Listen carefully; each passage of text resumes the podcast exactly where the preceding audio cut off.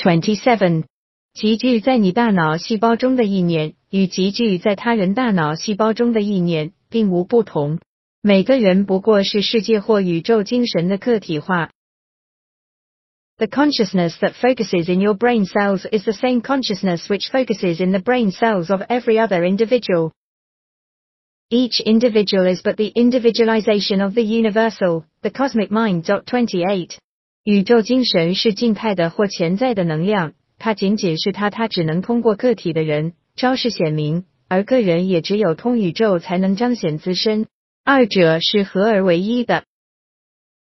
The universal mind is static or potential energy.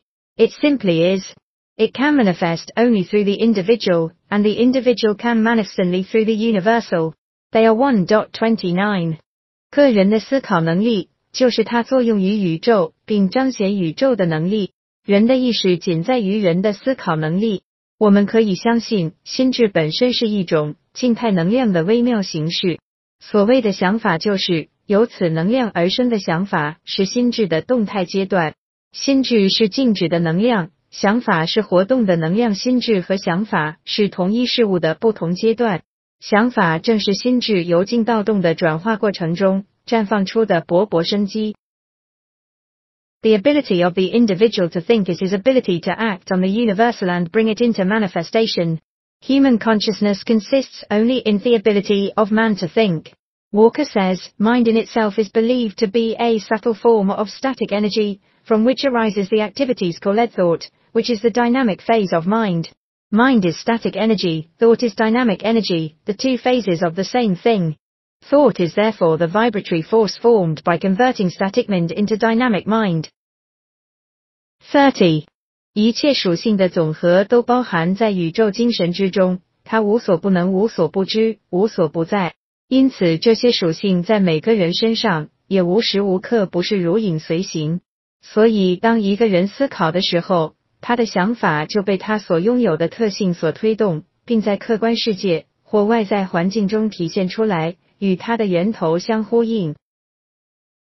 As the sum of all attributes is contained in the universal mind, which is omnipotent, omniscient, and omnipresent, these attributes must be present at all times in their potential form in every individual. Therefore, when the individual thinks, the thought is compelled by its nature to embody itself in an objectivity or condition, which will correspond with its origin. 31. 是以任何想法 皆为因任何境遇，皆为果由是之故控制自己的思想，以产生令人满意的外部环境，绝对是本质之所在。Every thought, therefore, is a cause and every condition an effect. For this reason, it is absolutely essential that you control your thoughts so as to bring forth only desirable conditions. Thirty-two. 一切力量皆来自于内在世界，而且绝对在你的掌控之下。它来自于准确的认知。来自于对准确原则的主动建履。All power is from within, and is absolutely under your control. It comes through exact knowledge and by the voluntary exercises of exact principles. Thirty-three. 显而易见，如果你能够对这一法则领会贯通，对自己的思维进程加以掌控，你就能在任何境况中应用它。换言之，你就能够在意识的与无所不能的宇宙法则协作互动。而这一法则乃是万物的根基。It should be plain that when you acquire a thorough understanding of this law and are able to control your thought processes, you can apply it to any condition. In other words, you will have come into conscious cooperation with omnipotent law, which is the fundamental basis of all things. 34. 宇宙精神是客观存在的每一粒原子的生命法则。 每一粒原子都持续不懈的努力彰显出更多的生机。每一粒原子都是智慧的，它们为何而生，也将为何而尽心竭力。The universal mind is the life principle of every atom which is in existence. Every atom is continually striving to manifest more life.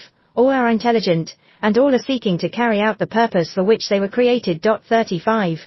多数人生活在外在世界中，少数人发现了。 内在世界，然而恰恰是内在世界造就了外在的一切，因此内在世界是富有创造力的。你在外在世界中所找到的一切，都是你的内在世界所创造出来的。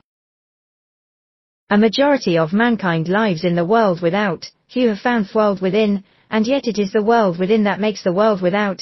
It is therefore creative and everything, which you find in your world without has been created by you, in the world within. 36. 当你理解了外在世界与内在世界的这种关系时，这一体系将让你认识到属于自己的力量。内在世界是因外在世界，是果想要改变结果，必须从根源做起。This system will bring you into a realization of power, which will be yours when you understand this relation between the world without and world within. The world within is the cause, the world without the effect. To change the effect, you must change the cause. 37. 你立刻可以看到，这是一种全新的与众不同的理念。大多数人都是试图通过对结果的运作来改变结果。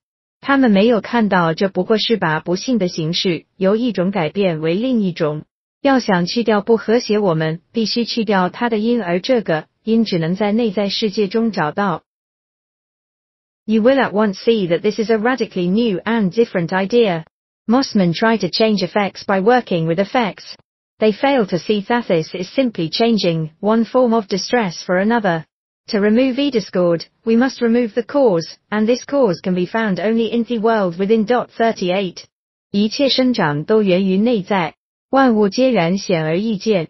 任何植物、动物乃至人类都是这一伟大法则 活生生的见证。而往昔的谬误，正是因为人们从外在世界中寻找力量或能量。